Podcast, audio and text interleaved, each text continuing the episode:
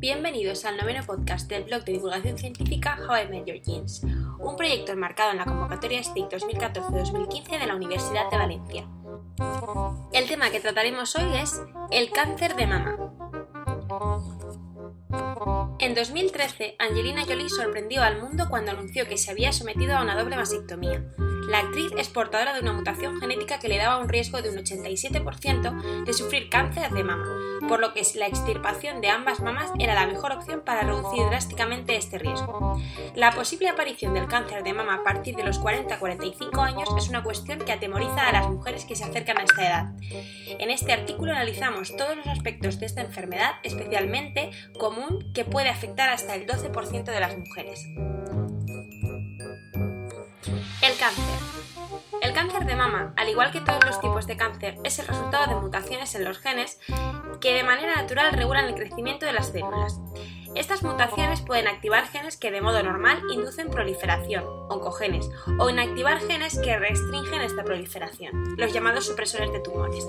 Si se acumulan varias mutaciones, la célula pierde la capacidad para controlar su crecimiento y comienza a dividirse sin control, generando un tumor. Para que esto ocurra deben acumularse muchas mutaciones en la célula. No es suficiente con una sola mutación, ya que la célula posee mecanismos para compensar la pérdida de otros. Un tumor puede ser benigno o maligno. En los tumores benignos, las células crecen lentamente y no invaden otros tejidos. Los tumores malignos crecen muy rápido y las células suelen invadir tejidos próximos y extenderse a otras partes del cuerpo. Es entonces cuando hablamos de cáncer. La glándula mamaria y su cáncer. Para poder entender esta enfermedad es necesario conocer la anatomía de la mama. Cada lóbulo está formado por un conjunto de lobulillos. Un lobulillo está a su vez formado por una agrupación de unidades productoras de leche llamados alveolos. Los alveolos y ductos se encuentran tapizados por dos capas de células. Una capa de células epiteliales productoras de leche en los alveolos, rodeada de otra capa de células mioepiteliales con capacidad contráctil. Las células mioepiteliales se, contraen para empujar la leche producida hacia el exterior. Los ductos procedentes de los alveolos se unen para formar ductos de mayor diámetro, que reúnen la leche de los lobulillos y finalmente de todo el lóbulo. Existen dos tipos principales de cáncer de mama. El carcinoma ductal infiltrante, que comienza en los ductos que llevan la leche hasta el pezón. Es el más frecuente, el 80% de los casos. El segundo lugar lo ocupa el carcinoma lobulillar infiltrante, del 10 a 12% de los casos, que comienza en los lobulillos. El resto de tipos de cáncer de mama no superan en conjunto el 10% de los casos. Cuando una de las células de la glándula mamaria comienza a dividirse descontroladamente, el tumor puede invadir el tejido mamario sano circundante y en estadios más avanzados, las células cancerígenas pueden llegar a través de los vasos linfáticos a los ganglios linfáticos de las axilas, donde obtienen una puerta de acceso hacia otras partes del cuerpo causando metástasis. Al contrario de lo que se suele creer, tan solo el 5 o 10% de los cánceres de mama son hereditarios. El resto se producen por mutaciones genéticas asociadas a la envejecimiento celular y la involución de la glándula mamaria. El de mama es el tipo de cáncer más frecuente en mujeres, tanto en países desarrollados como en aquellos en vías de desarrollo. En España se diagnostican 26.000 casos al año, lo que representa casi el 30% de todos los tumores en mujeres. Aún así, la incidencia en España es relativamente baja. Es menor que en países como en Estados Unidos, Francia, Reino Unido o Alemania. La tasa de incidencia aumenta cada año en España y en el mundo, probablemente debido al envejecimiento de la población y a un diagnóstico cada vez más precoz. Sin embargo, conforme aumenta la tasa de incidencia, también lo hace la de supervivencia. Actualmente en España, hasta el 80% de las mujeres afectadas sobreviven. Se estima que el riesgo de padecer cáncer de mama a lo largo de la vida es de aproximadamente una de cada ocho mujeres. Otro aspecto a destacar sobre este tipo de cáncer es su incidencia en los varones. Alrededor de uno de cada 100 casos de cáncer de mama se producen en hombres. Factores de riesgo. Edad. El riesgo de padecer cáncer de mama aumenta con la edad. Dos de cada tres casos se producen en mujeres mayores de 55 años. Esto se debe a que cuanto más vivimos, se dan más oportunidades de daño genético en las células. Historia familiar. Las mujeres con parientes cercanos afectados tienen un riesgo mayor de padecer cáncer de mama. También haber padecido anteriormente cáncer de mama multiplica por 4 las posibilidades de volver a padecerlo. Embarazos. Mujeres que no han tenido hijos o que tuvieron el primer hijo más tarde de los 30 años tienen mayor riesgo de padecer cáncer de mama que mujeres que tuvieron el primer hijo antes de los 30. La lactancia puede disminuir el riesgo especialmente en las mujeres que dan de mamar durante más de un año. Uso de terapias de reemplazamiento hormonal.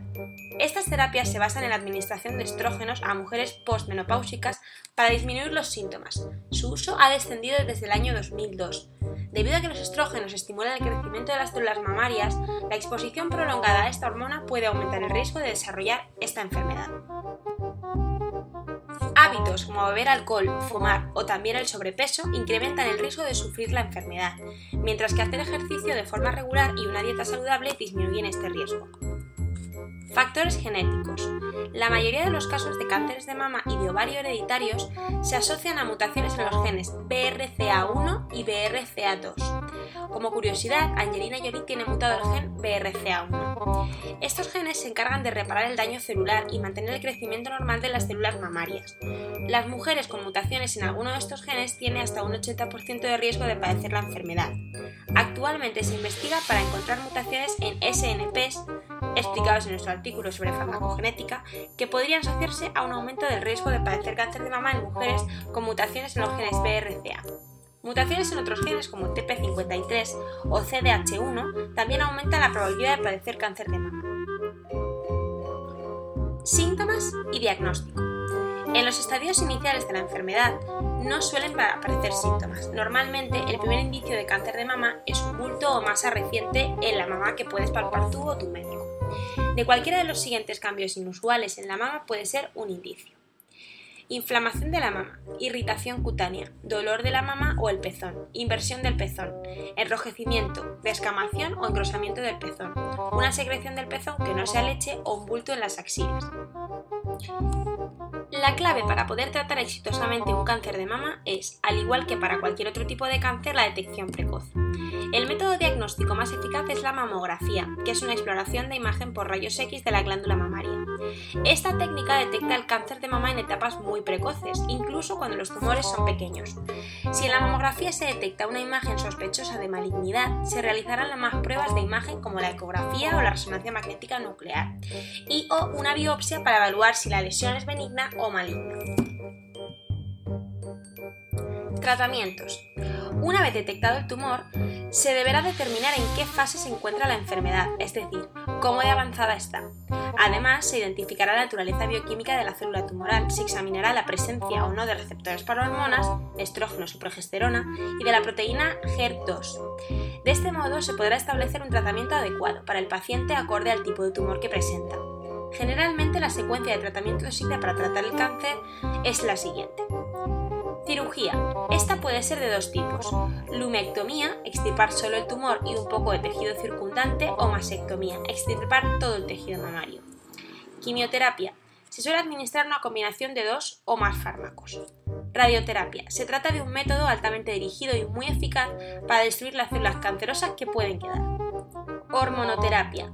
Dirigido a los cánceres cuyas células tumorales son positivas para el receptor de estrógenos. Son fármacos que bloquean la producción de estrógenos, inhibidores de aromatasa, o impiden la unión de estrógeno a su receptor en la célula mamaria, tamoxifeno.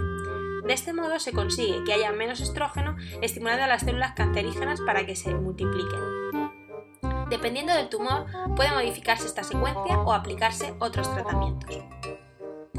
En las últimas décadas, el desarrollo de nuevos métodos de detección precoz y tratamientos ha conseguido reducir en más de la mitad el número de mujeres fallecidas a causa del cáncer de mama. Actualmente se investiga por numerosas vías para desarrollar tratamientos complementarios a los ya existentes, por ejemplo, el papel de ciertas proteasas en la diseminación de las células cancerosas. Continuar con la investigación básica será fundamental para alcanzar el cada vez menos utópico objetivo de erradicar las muertes por esta enfermedad. No olvides que el día 19 de octubre se celebra el Día Internacional del Cáncer de Mama. Anímate a darle visibilidad.